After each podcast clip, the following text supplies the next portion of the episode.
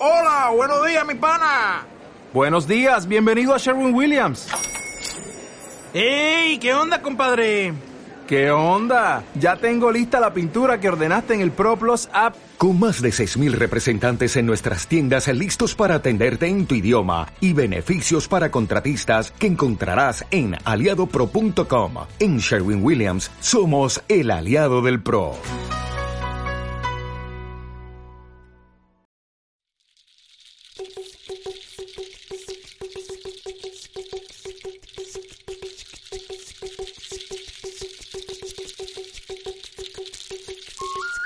Bienvenidos a Tierra Lemur, un podcast sobre proyectos y manifestaciones artísticas en Costa Rica y América Latina. Mi nombre es Paula Rivera, es un placer estar hoy aquí con ustedes. Muchas gracias por acompañarnos en este quinto episodio de Tierra Lemur. Hoy tenemos el gran placer de contar con la presencia del cineasta Leonardo Solano. Bienvenido, Leo. Es un placer tenerte hoy aquí en Tierra Lemur.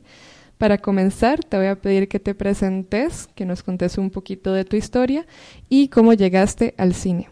Eh, Paula, eh, muchísimas gracias. Siempre eh, un gustazo verte y pues no, todo un lujo eh, trabajar con vos en este proyecto tan bonito de, de, este podcast. Mm, de nuevo, también muchas gracias por invitarme. Eh, bueno, hablar un poquito de mí. Eh, soy, estoy a punto de terminar el doctorado en cine y literatura. parte de uno de los proyectos de tesis doctoral fue la película Doyen que realizamos sobre la mujer en el deporte. Además de eso, Mm, pues, ¿qué más puedo decir? He trabajado en teatro, he trabajado en de cine en producción y ahorita estoy en otros proyectos que vamos a hablar. buenísimo, Leo, muchas gracias. Y bueno, para que nos contes un poquito de tu historia, cómo fue tu proceso para llegar al cine, cómo fue que te interesaste por esto desde un principio. Del cine, pues yo creo que uno siempre tiene desde, desde pequeñito hay algo que, que, uno, que uno tiene una cercanía con algún tipo de un gusto específico. En el caso mío siempre pues me gustaba narrar historias, eh, siempre me gustaba y ver mucho cine, veía muchísimo cine desde niño.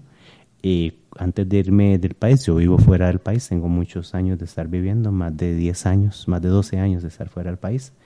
Y cuando nos fuimos habíamos un grupito de gente que no sabíamos cómo hacer cine, era una actividad que se veía imposible y decidimos eh, ir, a estudiar ir a estudiar afuera.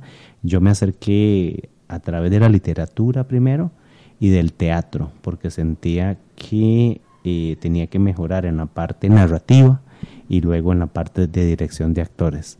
Pasé por todo este proceso, luego empecé estar en producciones teatrales y luego cortitos cinematográficos, y luego de asistente de jalacaules hasta, hasta hacer café, hasta asistente en dirección, hasta que dirigí algún proyectito teatral y ya de director y de teatro ya decidí pasar hasta dirigir un largometraje. Qué lindo, Leo. ¿Y todo este proceso que nos contás siempre fue en el extranjero o comenzaste a relacionarte de esta manera con el cine desde que estabas en Costa Rica? Pues me relacionaba acá, éramos un grupo de, mayoría de chicos. Hoy ya todos hicieron sus largometrajes. Y ninguno en ese momento sabíamos hacia dónde ir, entonces nos acercamos todos a la literatura con eh, había grupitos de, escritores eh, que, íbamos a hablar de algunos cafecitos y bares. íbamos constantemente, así, religiosamente, a Cheyes, que tristemente cerró, para mm, luego a otros bares en San José o en San Pedro, a hablar de cine, a la cinemateca. Tratábamos siempre de estar haciendo. Eh, ahí empezamos, algunos hacíamos o stand-up comedies. Empezaba, o, ese hacía, uno que hacía, otro lo que hacía es tenía un restaurancito y quería que dentro del restaurante actuaba. ella sigue teniendo un restaurante, otros eh, pues le gustaba lo nacional y hacer proyectos de lo tico. Entonces cada uno tenía, éramos como cuatro o cinco que era de cine y gente de escritores. y luego todos salimos, unos a Inglaterra, otros a Los Ángeles, yo salí al este de Estados Unidos y sí empezamos desde acá, eh, haciendo ahorita de teatro algunos, eh, o apoyándolos con camaritas de, en ese momento no había celular, lo que filmábamos era con beta o con camaritas camcorder que se dice, y eso. Entonces un poquito acá, pero la mayoría de trabajos y todo lo he hecho en el extranjero. Claro, claro, claro. Aquí fue como donde surgió esa semillita, ese interés por el cine. Entonces, ok, Leo, buenísimo. Y digamos, tu trabajo ha estado enfocado más que todo en el cine documental, ¿cierto? Pues sí, sí, eh, te comento. Ah, yo, eh, uno de los primeros cortos que, que, hicimos, eh, entendiendo que la finalidad del cine es que no ocurra, del arte es que no pase una película, ¿verdad? como esto lo decía Agnes Bardá, que la naturaleza de una obra es que no, no, no se acabe y que consiste en los artistas como nosotros que esa obra eh, en verdad nazca. Eh, yo eso lo, lo tomo como, como, bastante, digamos, a, a, pecho. Empecé con un trabajo, eh, primero, como decía, en, en, el caso del cine específicamente, con cortos, uno sin manos, que fue un proyecto que era un poco entre danza y música y cómo las manos se reflejaban. Era un corto basándose en unos cineastas holandeses, quería hacer algo vanguardista en el término eh, literario.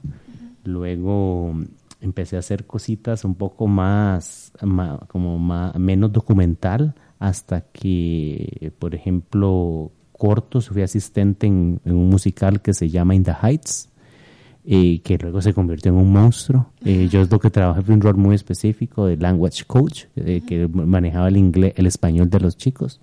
Era una, eh, y hoy en día, de hecho, es una película, va a salir una película pronto, In the Heights.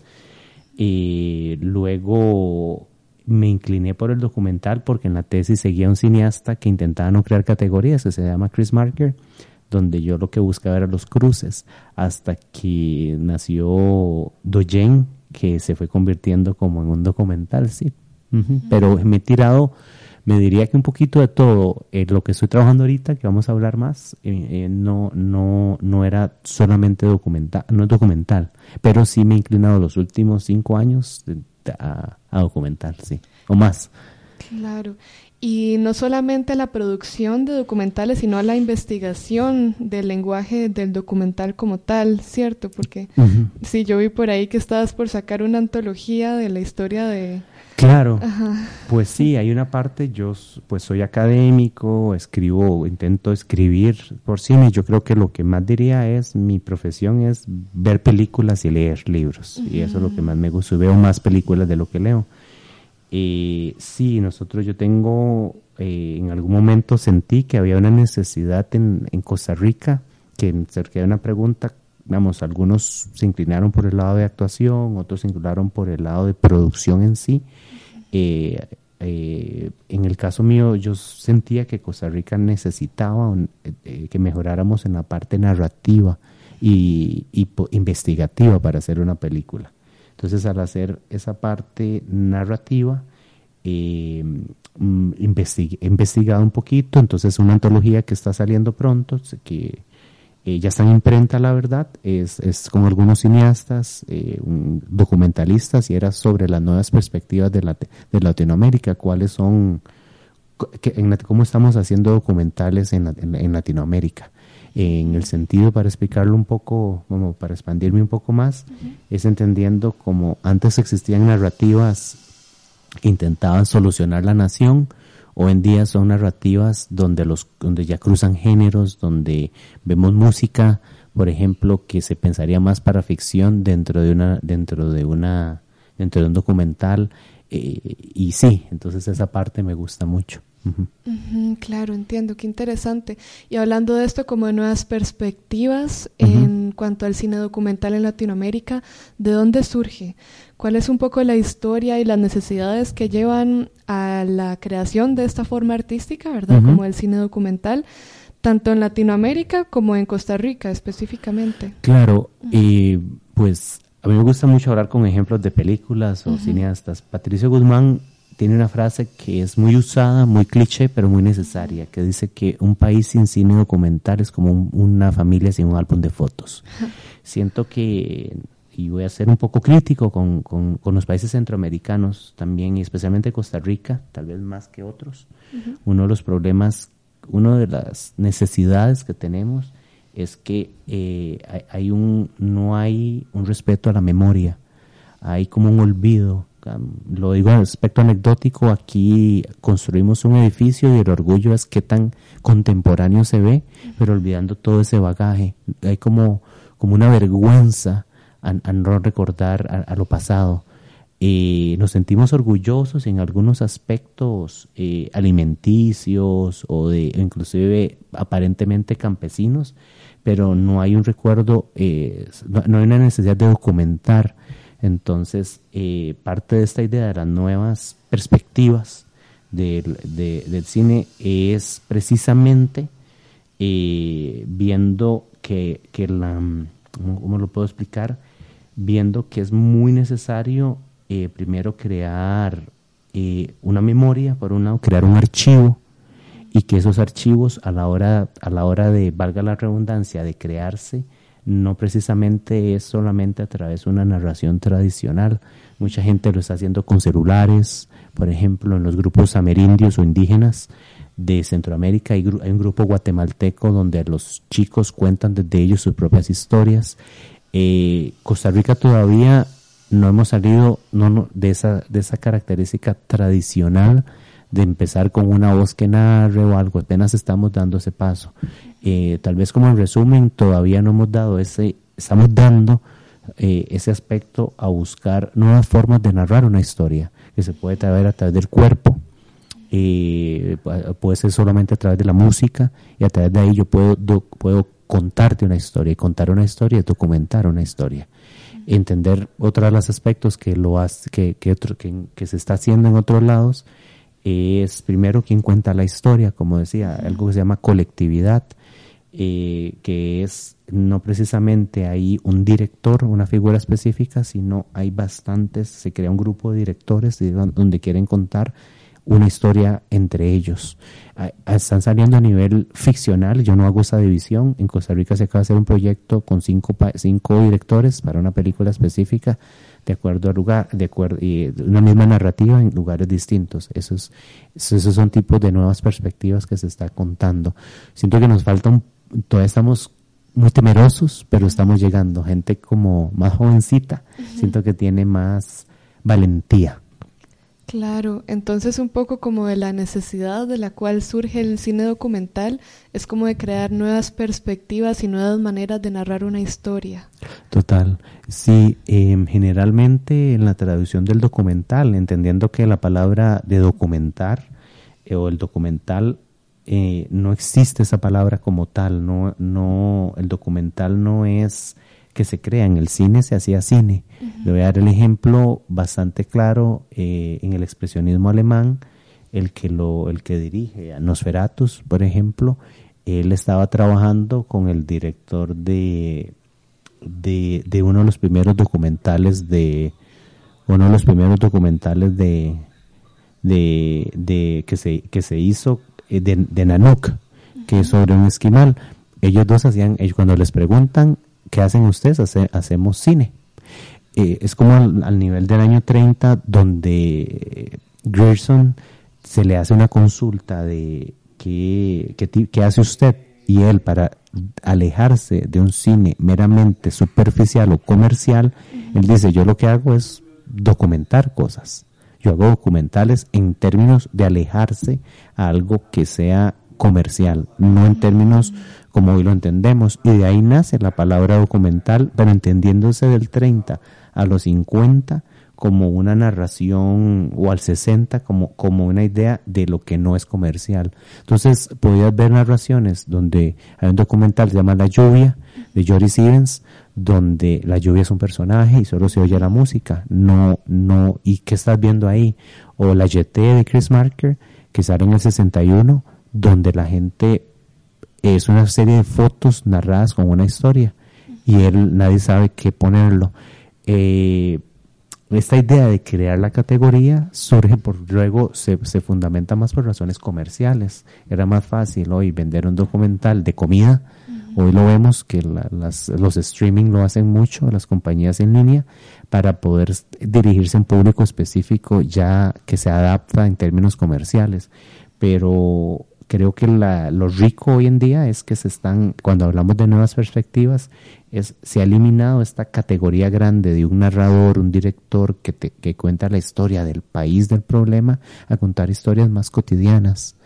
Eh, doy el ejemplo de, por ejemplo, eh, creo que la película de danza que hace eh, Wim Wenders o Wim Wenders, como queramos decirle, Wim Wenders es sobre Pina, eh, sobre Pina Bausch, y la película es un homenaje a ella a través del movimiento corporal y musical que es una película bellísima, que no es, es un homenaje a través del, del cuerpo, que ella era Pina, eh, como sabemos, era una coreógrafa o, una mujer de danza eh, alemana eh, eh, muy reconocida y, y, siento que esa es una nueva forma de narrar una historia sin caer en la categoría tradicional. Uh -huh. Uh -huh. Claro, qué lindo. Y es que es como mencionabas hace un rato, como de que la historia realmente depende de quién la cuenta, de la uh -huh. perspectiva en la uh -huh. que se cuenta, ¿verdad? Efectivamente. Para hablar un, ahondar un poquito más en eso, Paula, que uh -huh. te agradezco muchísimo, es una súper buena pregunta que estás haciendo, es, eh, me, ha, hablemos que se hablaba de en los 60 a nivel literario, eh, se hablaba de las grandes narrativas, ¿verdad? Y cuando hablamos de grandes narrativas, obviamente es inclusive un grupo de escritores como el boom literario, Cortázar, eran hombres que cuentan la historia de la nación, de Latinoamérica. Eso se fue rompiendo un poco, obviamente, con todos los discursos decoloniales, uh -huh. ¿verdad? Donde, y eso ahí el cine entra a tener un papel. Al final hablemos unas películas sobre que se hacen sobre Centroamérica muy tradicionales o son condescendientes de Estados Unidos o alguien que quiere cambiar la nación. Uh -huh. Eso se empieza a romper un poco con los discursos decoloniales y se da un, y hoy en día no, a partir del 90 se da más hasta la fecha donde la gente ya no le interesa cambiar la nación, lo que le interesa es más una, aspectos específicos cotidianos. Vemos narraciones, como decía, mmm, tengo una amistad que lo que hace es eh, cómo, cómo comentar, cómo hacer una película eh, sobre, sobre los pies, por ejemplo, en la parte industrial. Otra cuenta la historia sobre cómo eh, el feminismo o cómo se crean colectividades específicas en, en comunidades uh -huh. y cómo en esas comunidades va afectando un poco, la gente va entendiendo el feminismo. Ya no es cambiar un discurso de nación feminista o reivindicativo, sino más bien es cómo este grupo específico lo afecta. Y a partir de una narrativa individual, vemos que son narrativas que afectan que al final ocurren en muchos lados.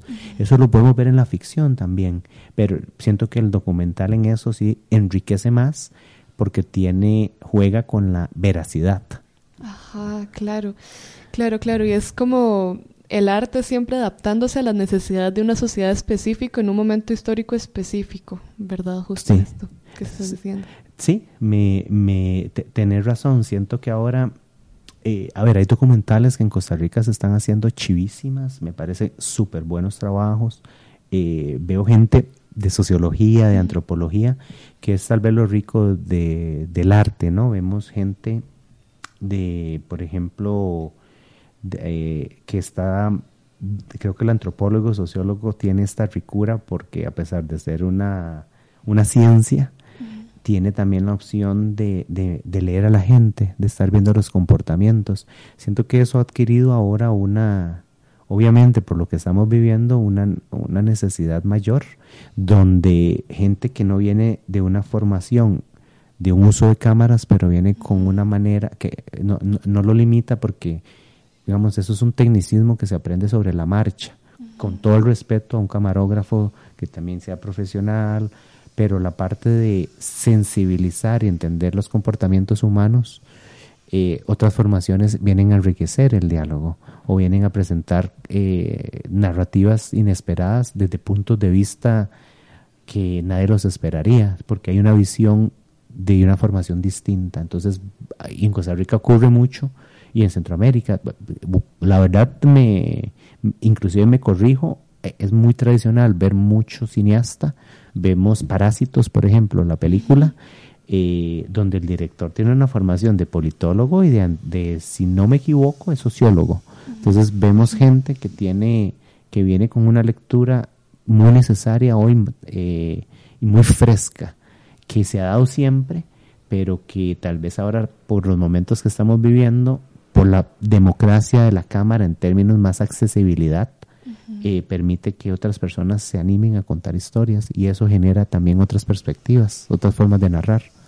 Claro, y ahora que estás mencionando esto, Leo, me lleva a la siguiente pregunta, que es cómo dialogan en la puesta tal cual estos lenguajes, tanto el lenguaje artístico, cinematográfico, como este lenguaje más social, más como de recopilación de datos, más desde la comprensión del individuo, de la colectividad, cómo dialogan y cómo se enriquece tanto el lenguaje del cine documental con, con toda esta conjunción de disciplinas interactuando simultáneamente.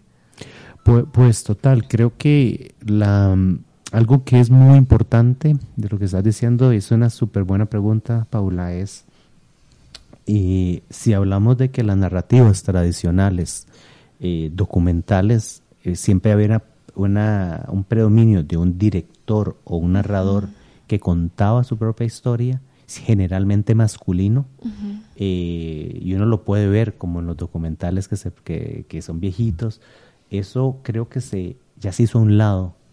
Eh, uno, creo que el, hoy en día cuando hablamos, eh, digamos, de un proyecto, si se quiere generar, vamos, vamos a ver si lo puedo explicar bien, al eliminar esta idea de esta figura, eh, esta figura masculina que narra, creo que también abre a narraciones donde donde esa voz puede ser contada de quién es el que cuenta en esa sensibilidad. Primero, qué es lo que se quiere contar dentro de quién es el que cuenta, porque al final el hombre, esto que, y me disculpo por repetir tanto, la idea de un hombre que bajo pues, su perspectiva de eurocentrista, blanca, cuenta una historia sobre, sobre, algo y al final es solo una, solo una perspectiva.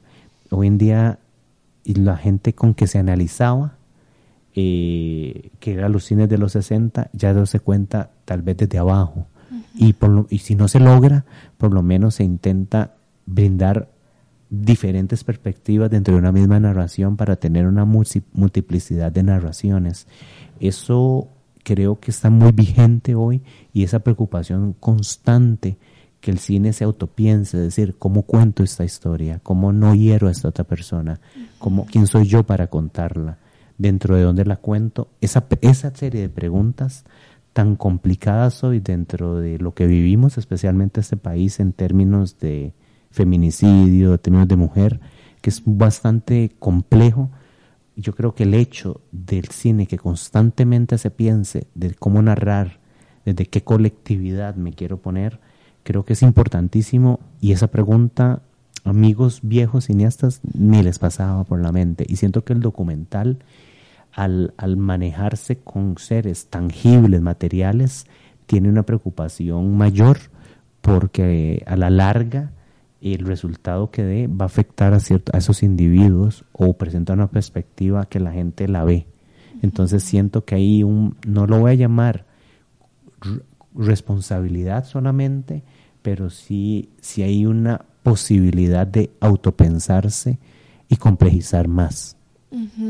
Claro, entonces decís como que más bien esta interacción entre disciplinas realmente es necesaria. Total, total, lo, lo, lo, puedo decir con, vamos, ahorita estamos con otro trabajo donde vamos a hablar de cocina, de platos tradicionales y nosotros, eh, yo, nos, yo no, ¿quién soy yo para contar esa historia? Tengo muchísimos años fuera, vengo de una zona específica, ¿cómo, no, cómo puede contar? Entonces la necesidad de que haya ciertas personas de otras disciplinas que ayuden a enriquecer el diálogo, creo que eso es una de las posibilidades más lindas que brinda la literatura y más difíciles.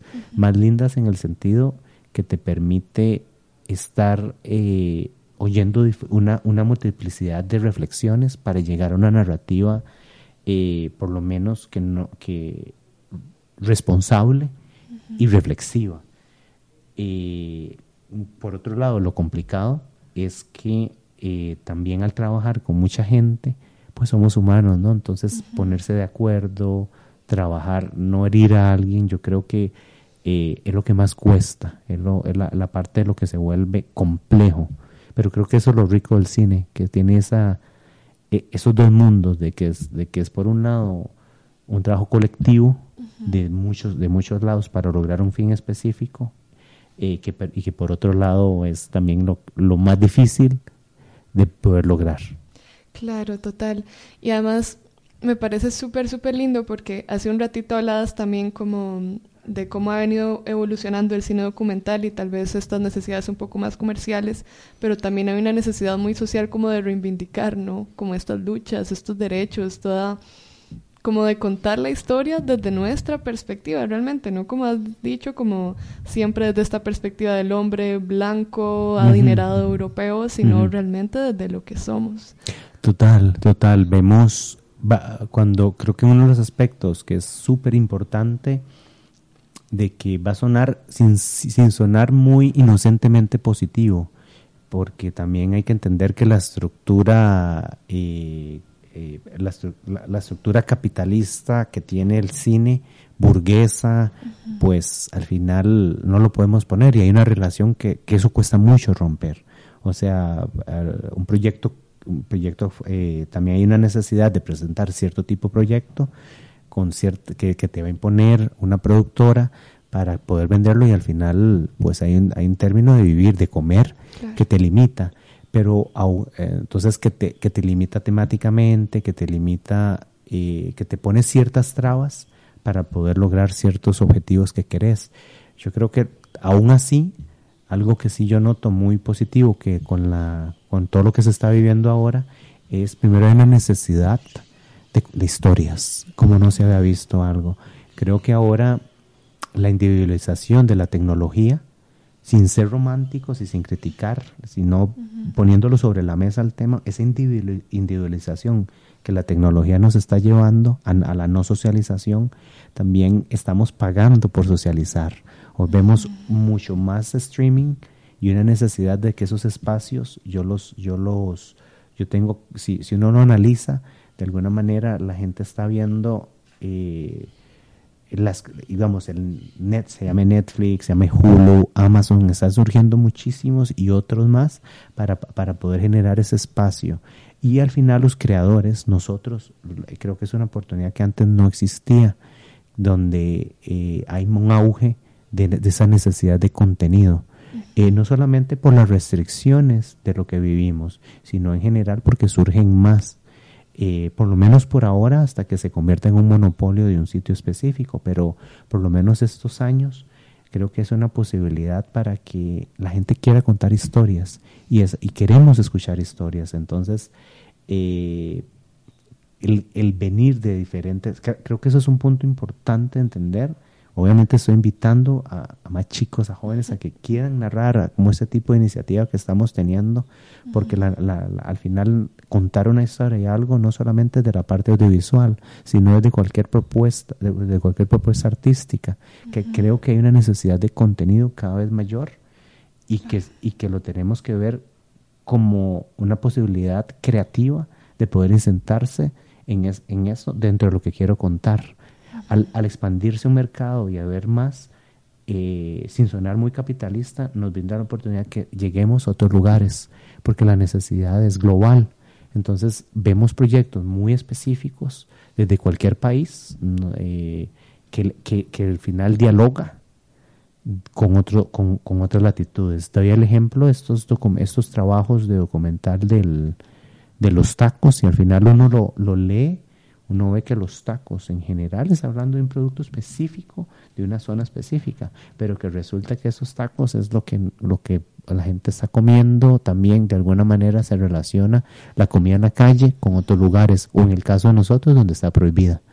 Entonces, es donde, o aparentemente prohibida. Entonces, esos aspectos de, individuales de una zona resulta que crean, se unen otras colectividades de otros lugares específicos. Y siento que eso es una invitación a, a crear dentro de cualquier narrativa que no solamente es el tradicional de cámara a cara, que era imposible, con luz, con todo un equipo que enorme, que el cine se entiende a malinterpretar. Hoy en día vemos películas como Tangerine, que se filma con puro celular.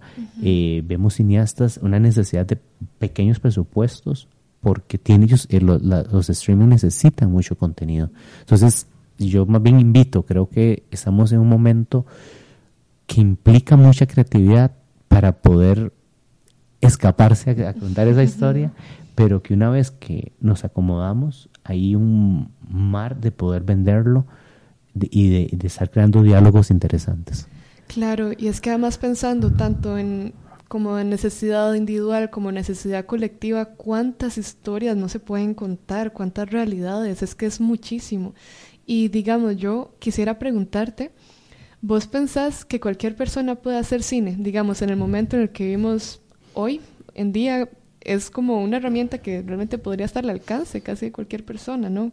Sí, yo, yo creo, y voy a dar el ejemplo con una chica que trabajó con nosotros, que fue, ella ahorita de hecho se va a presentar en el Snitch y ella viene de sociología, es socióloga. Si no me equivoco, es socióloga o, o antropóloga, creo que es antropóloga, me disculpo. Y ella mm, no viene de una formación cinematográfica y por primera vez en los últimos tres o cinco años logra entrar al Snitch que si bien es cierto, es un festival local, por lo menos a nivel de la parte de Costa Rica, son varios documentales, eh, era un espacio dirigido a estudiantes de, producción audiovisual o que habían al menos tocado una cámara. Eh, ella entró junto con otra chica que trabajó con nosotros y, y eso es un ejemplo de que se está abriendo el espacio para otras, para poder contarlo. Creo que lo que más surge en el arte, lo voy a hacer de una manera romántica, pero también muy vivencial. Eh, el, como decía, tener, hacer una película no es bonito. Eh, es, yo no, yo no tengo hijos o yo no he, no puedo, me disculpo por la palabra, parir un hijo, pero es como, es algo, yo creo que debe ser similar o así me lo invento, es mucho dolor, implica mucho trabajo, que al final sale un producto del cual vos no sabes si era el, hijo que querías o la hija que querías. Pero a lo que voy, pero al final sí, sí queda sensación gratificante del proceso. Y yo lo cierro un poco con mi tesis doctoral, eso que estoy diciendo, Elana. De alguna manera nosotros eh, vivimos de las mentiras, de contar mentiras, porque vivimos de algo inexistente, inmaterial. Tal, inclusive la música, todas las artes, y está en nosotros eh, que esas mentiras dejen de ser tan mentiras, en que las materialicemos, en que, las, en que ya dejemos de mentir. Ese trabajo consiste en convencer a mucha gente de que esa mentira no es mentira. Eh, entonces, lo difícil está en que tanto mi mentira yo la, yo dejo, yo la logro materializar para que no lo sea. Porque la finalidad, al final de esa mentira es ser mentira. Es que, que no existe, que no, no te la creo. Entonces, yo creo que cualquier persona que, que desea, tiene la convicción de que quiere morir, tal vez diciendo en una parte no tan literal, pero por, porque esa mentira se materialice, yo creo que puede hacer cine. Es un proceso que tarda muchos años porque no, no te genera una materialidad inmediata, un resultado inmediato.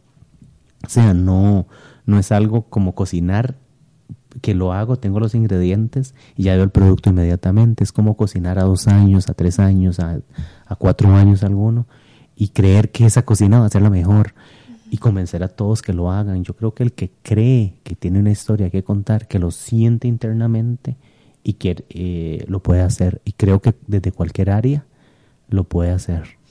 Claro, wow. Me parece increíble realmente, no solamente pensando en términos de cine, sino en términos de, creación artística en, general, ¿no? Cómo se materializan las ideas, cómo le damos vida a eso. Y bueno, eso también me lleva a la siguiente pregunta, que es, ¿cómo es el proceso de producir una película, un documental? ¿Qué, qué retos involucra? ¿Cómo es? ¿Cómo es ese proceso de, de, cocinar este proyecto tan grande y tan importante a dos años plazo, cuatro años plazo? ¿Qué involucra? Y es, yo creo que uno tiene que vivir bajo la contingencia y entender de que, de que todo puede cambiar. De, estás trabajando con humanos que son tangibles. Y esa es de la parte más complejo porque eh, si son seres inmateriales, que vas a materializar que la gente no los puede, no hay una referencia anterior, pues vos los manipulás como sea. Vos les creas la voz, vos les creas la, la complejidad es otra, que, que se vuelvan creíbles, que se vuelvan eh, tangibles. Y eso implica un trabajo actoral que es durísimo, implica un trabajo con ellos, con los actores, para que estos monstruitos que están en el aire, estas mentirillas, se conviertan. Y todo eso es un proceso que te permite la libertad de manipularlos como querés, mientras que el actor y el contrato te lo permita. Pero cuando trabajas con seres que existen ya, tenés que estar haciéndote como más bien o los ficcionalizas más, que es una palabra que está intentando no decir, o los, los volvés más un poco... Eh, algunas historias son increíbles y todos tenemos historias increíbles y hay que veces hay que quitar esa parte de wow para hacerlos más humanos sin herirlos. ¿Quién cuenta, cómo contar un, cómo contar la historia de cierta gente donde no hay un archivo? Entonces ahí empiezan los primeros. ¿Quién soy yo cuando a, imponer una parte artística o que a mí me interesa porque pienso que es muy bueno para cierto público crítico o porque a mí me interesa porque al final somos egoístas y queremos ver eso? Eh, sin herir otros, otras personas, que donde hay una necesidad de, eh, de, de, crear algo para abrir otros espacios, que haya un archivo necesario sobre un tema específico como las mujeres que no existía.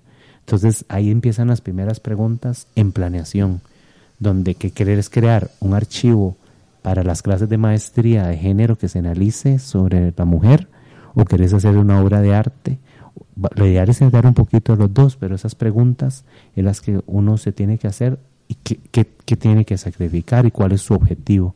Después del objetivo tenés que tener, que eso es lo más difícil de un proceso, es saber con gente que se entregue a, que, se, que, que, que crean esa idea. Y, y hay un poco, yo creo que es mal llamado locura, pero yo diría que es un poco de de lo mismo, irracionalidad, es un poco de, de, de, atrevimiento no tradicional de salir de una zona de confort de cierta gente que luche por dos años a decir lo hacemos. Eh, depende y es un trabajo hermosísimo, de, de, complejísimo, de acompañamiento con la gente de música, eh, con la gente de, con, los mismos horarios de la gente que trabajas, con la gente de producción, y, es, y cada vez se van involucrando más y más personas, de lo cual cada persona tiene su propia película. Cada persona quiere que esto ocurra. Y aunque haga, eh, y entonces eso se, se, te va complicando un poco más, con lo cual es importante que cada historia que surge, vos puedes manipular una entrevista, vos puedes manipular una narración, pero también hay una parte de veraz, veracidad que, que, que es muy importante y una parte investigativa donde no puedes contar cualquier cosa porque son temas sensibles, ¿no? Repito, digamos, lo primero, como si no existe un archivo, un libro en que apoyarte, porque al final buscamos de todo tipo de herramienta, cómo contar una, una historia de algo que no existe. Si sos la primera historia, ¿a qué te agarras? Y eso, eso creo que es de las, de las complejidades que, que, que este proyecto, que el proyecto anterior tuvo, que creo que tiene cada proyecto, hay algunos distintos, tienen sus propias sus propias complejidades, pero creo que esa es la primera. esa, es la, una de las principales, es amarrar un equipo convencer a todos ellos que naden para un mismo lado y entendiendo que, que tal vez va a ser un proyecto que medianamente todos queden, si no satisfechos, por lo menos que los toque, que diga, ok, si va, yo participé ahí. Y eso, eso es lo más difícil. No es, a veces no es el salario, no es el dinero, es el, el poder mantener el, el barco por dos años. claro. Wow, sí, debe ser un gran reto, me lo imagino. Y además, como mencionabas hace un rato, también como de cómo ha cambiado a lo largo del tiempo de la historia la figura del director, ¿verdad? Y no como este ser hegemónico y poderoso como que está ahí solamente dictando órdenes y sin escuchar a nadie, sino cómo cambia, ¿verdad? Y como esa capacidad de escucha. Y como decías, a dónde quiero llegar con este proyecto, ¿verdad? A quiénes quiero llegar, a qué personas, qué corazones quiero tocar, ¿verdad? Entonces también me imagino esa capacidad de, de escucha y realmente como de, de sentir y sí, de escuchar las necesidades de las personas con las que estás trabajando, ¿no? De las personas a las que estás entrevistando, las historias que estás narrando. Claro, es, yo creo que eso es una hay como un, todo un mito de la figura del, del, director, que todavía hay vestigios de esa figura grande y que, y que lo tenemos casi en todo, digamos, en los trabajos siempre se espera al jefe, entonces romper con eso, creo que eso es, hay veces es más fácil para algunos que haya una jefatura y seguir un jefe, entonces hay que entender que hay una, que, que, hay cierta gente que necesita eso, necesita como explicárselo. Y yo creo que que entender al final el, yo lo comparo mucho como un director de orquesta, en el sentido, él no toca todos los instrumentos, él probablemente tocará uno o, varios, pero su trabajo, me atrevería a decir, es, es en sacar lo mejor para que la melodía suene, lo máximo de todos, para que suene todo en armonía de la mejor manera. Obviamente no, el, el, producto perfecto es inexistente, ¿no? Eso, y, es, y hay que partir del error hay que perder de que el, vas, a, vas a, meter la pata muchísimas veces, vas a herir a gente, y vas, va a haber gente, vas, vas a luchar y, y, que, y, que, y que mucha gente también va a salir muy feliz. Entonces hay un libro que a mí me gusta mucho, con eso termino mi tesis doctoral o con eso empieza, que se llama El Camino a Ítaca, que es un poema es muy bonito, que lo, lo, que importa al final, eh, lo que dice el poema, es que nunca querés llegar a... y, no, no, importa Ítaca, si yo llego, Ítaca al final es una excusa. Eh, no importa, eh, yo lo que, lo que importa es disfrutar el proceso. Y el proceso es lo más lindo. Es como, como una obra en los ensayos, en las partes musicales, en una obra de teatro.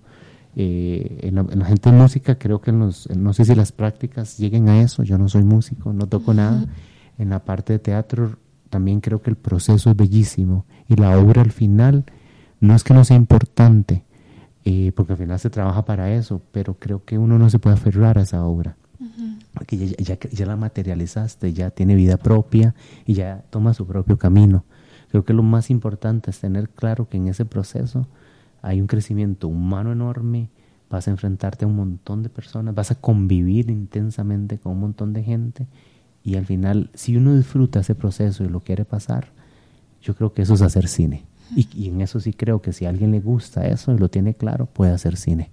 Claro, qué lindo. Ahora que estabas mencionando esto, me resuena muchísimo una frase que yo había visto por ahí en, en una revista del Circo del Sol, que dice, la búsqueda es mejor que aquello que se busca, y con un poco de suerte no encontrarás aquello que estás buscando.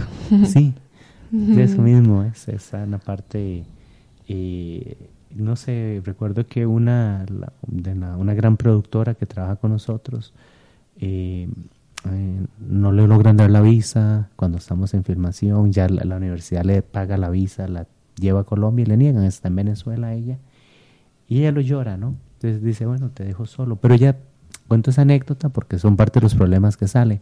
Entonces ella empieza a, a, dar como acompañamiento, lo que se dice en inglés el coaching a distancia. Entonces ella decía una frase, que, repetía unas frases que, que ahora suenan mucho. Decía, lo que están viviendo, disfrútenlo al máximo, uh gócenlo, llórenlo, porque, y tenés que entender, sin odio, que como toda materialización hay un adiós. Y en ese adiós tienes que irte sin rencor. Tienes que ver que eh, eh, fue ese proceso y, que, y recordarlo porque creaste una memoria. Y para todos hubo una memoria. Y eso es lo importante. Y eso sí, eso creo que es lo, lo que uno lo motiva a, seguir en esto. Qué bello, Leo. Y bueno, hablando de esto, de procesos y de materializaciones, quisiera entrar en el tema de tu creación, que es Doyon, ¿verdad? Y quería que nos contaras un poquito, em, bueno, cómo fue el proceso, cuáles fueron las necesidades que te llevaron a crear este documental, cómo fue, sí, relacionarse como con esta área específicamente de las mujeres en el deporte, que nos contes un poquito de eso. Claro, eh, pues principalmente la, la, razón es Costa Rica es un país que tiene eh, la gente practica mucho deporte. Eh, proporcionalmente es el país que ah, tiene más carreras al, al, año. Tiene más de 52 carreras al año, o tenía. Entonces todos los fines de semana veíamos una, una, competencia de 5 kilómetros, de días entonces hay hábitos muy de, temas muy contemporáneos, como el, aspecto del aspecto físico, eh, el aspecto del cuidado y eso fue una de las primeras preguntas que nos surge, ¿por qué la gente está haciendo tanto deporte y luego de dónde proviene, cuáles son las figuras? Generalmente seguimos a alguien, eh, también se da el caso de, una, de, de ciertas atletas que empiezan a surgir y que vemos que surgen más como sin darles el reconocimiento. aquí la figura empieza a tener, pero lo tomamos por sentado porque son mujeres, pero no se les da la celebración que usualmente deberían de tener. Es eso te lo digo. Entonces, cuando quiero, por queremos, eh, un grupo de amigos nos preguntamos, debe haber un libro que hable de esto, y no lo hay. Eh, al igual que en muchas historias de mujeres, no hay una historiografía como como lo dice la gran profesora Montserrat Zagot, no hay una historiografía de las mujeres en el deporte. Entonces nos damos cuenta que hay un montón de historias que bien necesitan ser contadas, pero que también a su vez se necesita crear un archivo, entendiendo el documental como un documento que abra espacio para otras narrativas. O sea, al final estamos pensando en un, en un trabajo, desde el inicio lo sabemos, que en, que se quite un poco el aspecto académico hacia qué público ha dirigido, que es un público más masivo, pero que no tiene las características de un proyecto masivo, por la temática, por el mismo problema que tiene el documental de ser un documental. Entonces, eso es lo que surge, entonces esas preguntas salen y entonces nos planteamos contar una historia donde genere un archivo que quede un documento específico, que no lo había, y sería el primero a nivel audiovisual. Entonces, eh, a partir de ahí notamos que hay más historias, más historias, y nos planteamos una idea muy loca que creo que funciona muy rica, donde hay un director de música, hay un director de arte, y cada grupo propone una idea, cada persona una idea distinta de acuerdo a cómo la siente, sin ver el proyecto. Porque el proyecto tiene las limitaciones de que las, deportistas en, Costa Rica, en la mayoría parte del mundo, tienen doble jornada, no tienen salario, eh, entonces ellas hacen, entrenan de 5 a, entrenan desde las 4 o 5 de la mañana hasta las 2 de la tarde, van a su trabajo y luego, y luego en la, en la noche vuelven a entrenar, entonces es desde 5 a medianoche, toda esa subida al, para llamarse profesionales. Entonces, cómo grabar con ellas, eh, cómo hacerles entrevistas, porque tampoco le puedes pedir libre.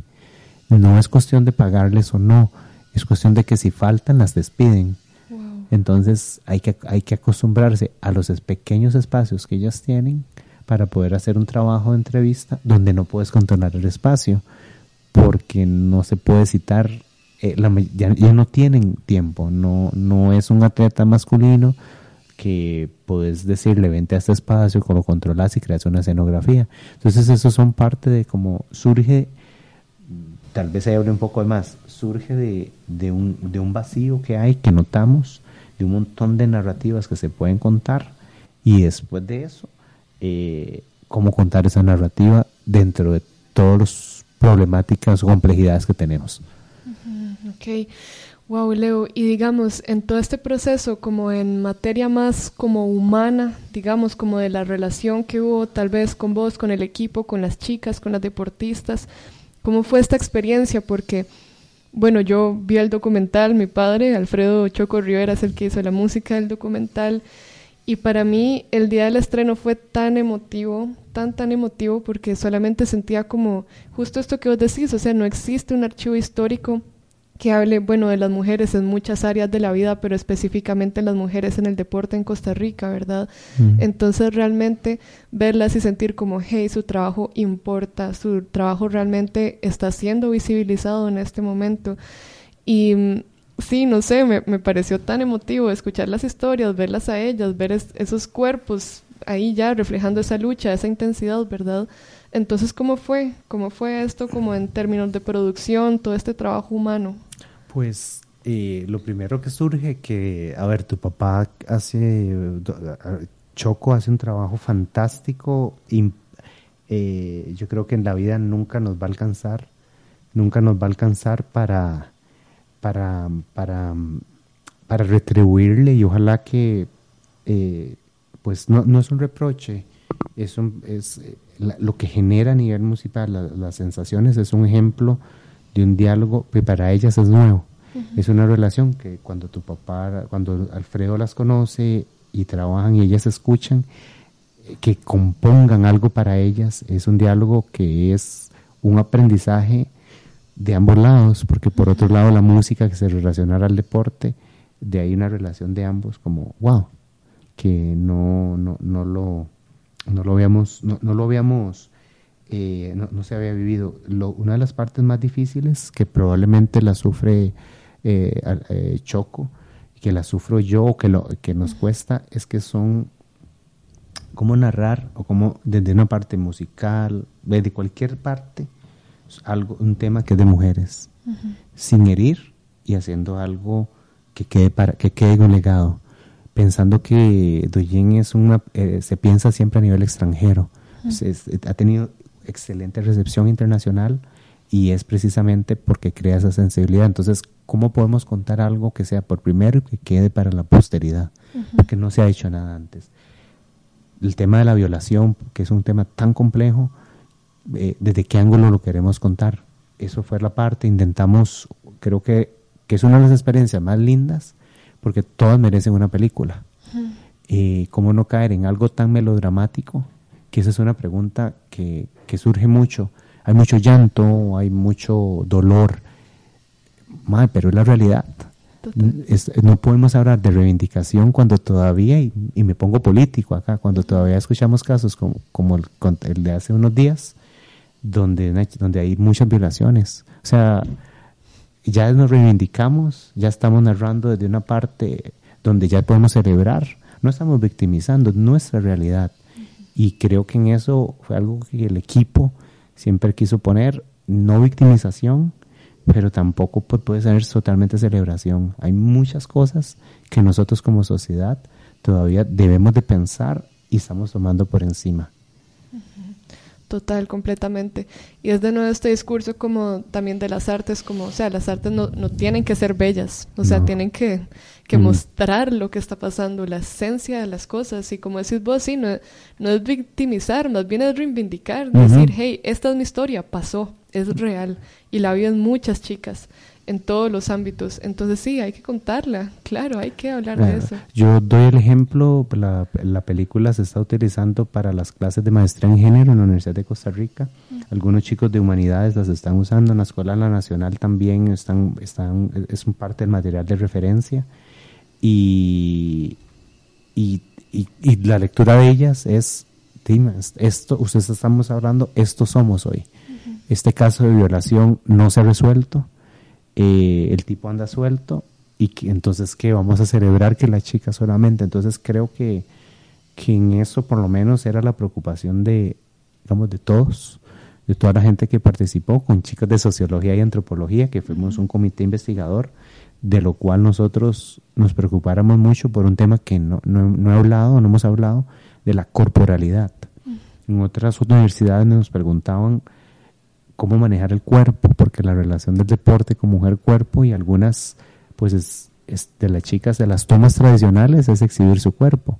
Que por un lado, si ellas son dueñas de su propio cuerpo, que pueden mostrar de como ellas quieran, pero también nosotros, ¿qué queremos mostrar? para las escenas que acompañan la narración. Y en eso nos damos cuenta que, pues sí, que hay, que como, como narró ese aspecto. Entonces es, cada escena tiene que tener un cuidado para que no se exhiba, que no sea una película que está buscando exhibir, pero que por otro lado ellas dicen, esto soy yo, mi deporte es surf y dicho, ando me sido baño, me vas a poner un traje que el cual yo no tengo. Y, que no, entonces, si me quieres mostrar a mí, mostrame como soy. Entonces, todos estos diálogos surgen que me parecen fueron muy ricos, pero que la que por dicha un comité, un grupo específico de investigadores para, para que eso no hiriéramos, no cometiéramos el, el error ingenuo de, de, contarlo solo dentro de mi perspectiva. Eso, eso es súper importante, porque además ahora que estás mencionando esto, también creo que es una temática muy fuerte, de nuevo como en esto de mujeres en el deporte, es esta cuestión como la hipersexualización y demás cuando lo que están haciendo es su profesión, o sea, es, es lo que ellas hacen para lo que se han preparado. Y que tienen un cuerpo de cierta manera, de ciertas formas específicas, pues sí, obvio, pero no es una cuestión de que ese cuerpo está ahí para su consumo, es una cuestión de que mi cuerpo es porque es y ya, ¿verdad? Y bueno, Leo, vamos a ir cerrando la conversación porque sé que hay muchísimos temas más de qué hablar, pero quisiera ir cerrando tal vez un poco a modo de reflexión de todo esto que hemos estado hablando, em, de diferentes manifestaciones del cine documental y demás. Para cerrar, ¿podrías decirnos, o sea, cuál es la importancia realmente en nuestra sociedad actual de que exista esta manifestación artística? Eh, Súper linda pregunta, Paula. Y yo creo que es, eh, pues ya, como hablamos de ciertos temas de democracia, de apertura, que hoy en día hay más accesibilidad, accesibilidad a un equipo, hoy en día puedes filmar con un, con un iPhone eh, y que te permite una calidad cinematográfica igual, eh, bastante aceptable. yo creo que la, es necesario, es necesario entender y, crear una, eh, en momentos tan problemáticos para el arte que estamos viviendo, por, por, no solamente por recortes, porque es una ironía de que hay una necesidad de material que todo el mundo quiere ver porque estamos en la casa, pero que también estamos recortando lo que necesitamos. no, hay, una contradicción en ese aspecto que es que, es, que, es, que, es, que hay que pensarlo todos. Eh, no sé si me repito, necesitamos, hay, todos necesitamos ahora más que nunca buscar esos espacios de esparcimiento que digamos que el arte se lo da o, mal da, se cree, pero también nos, eh, hay menos presupuestos, hay menos apoyo.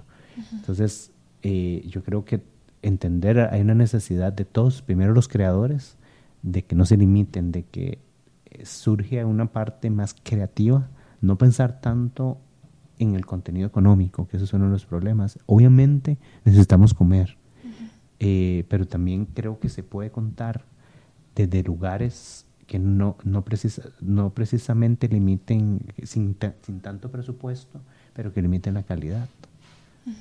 Al final lo que estamos contando es una historia, y al final estamos narrando. Ahorita vos y yo estamos creando una narrativa de algo, y yo creo que esos espacios son más que nunca necesarios por este encierro que estamos pasando, eh, por estas complejidades que tenemos en otros países. Yo vivo afuera, entonces donde están aflorando los temas del racismo más que nunca, donde hay divisiones, un binarismo espantoso y ambos lados luchan y no escuchan al otro, entonces ninguno de los dos, uno no creo que tiene que ponerse a posición defensiva, vivir bajo ese temor, eh, donde las preguntas de quién soy, desde qué puedo ser y qué tanto mi relación con el otro es verdaderamente eh, humana, entendiendo al otro como un ser que él quiere ser y que yo, y que yo no lo tengo que juzgar. Creo que esas preguntas hoy surgen con mucha fuerza y creo que el documental en primera instancia tiene, la, tiene las posibilidades enormes de, poder eh, reflexionar sobre esos espacios porque, porque son aspectos muy específicos, tangibles. Mm, entonces permite la reflexión más directa que a su vez, al, al haber sido tan rígido el tema, al salirse a narrarlo de otros lados, también te brinda una frescura que no sé, que, que, que, que, es, que lo hace muy rico. Y que entonces yo creo que es que, que hoy más que nunca deberíamos tener más documentales. y, con, eh, y que ojalá sea así, que la gente haga más cine. Y tiene que haber más cine dentro del espacio que se pone. Claro, apropiarnos de esto. Qué bello, Leo. Muchísimas gracias. Y bueno, ya ahora sí, para finalizar, em, ¿dónde pueden encontrar tu trabajo para las personas que nos escuchan? ¿Dónde pueden encontrar el documental de Oyen, tu trabajo en general, tu, tu carrera? Sí, eh, vamos a estar, eh, eh, hay un festival que está a punto de, de salir, ese es uno, luego es, es, si no me equivoco, es el festival de, el festival de Viña, eh, que se va a hacer streaming.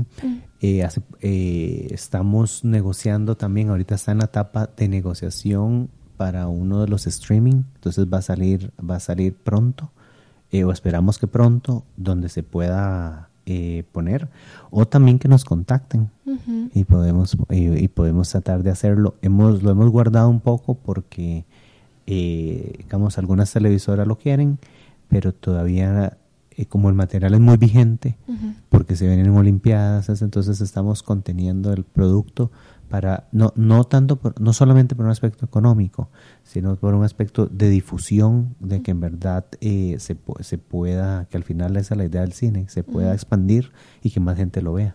Claro, encontrar como la coyuntura adecuada para... Exactamente. Ajá, ya entiendo.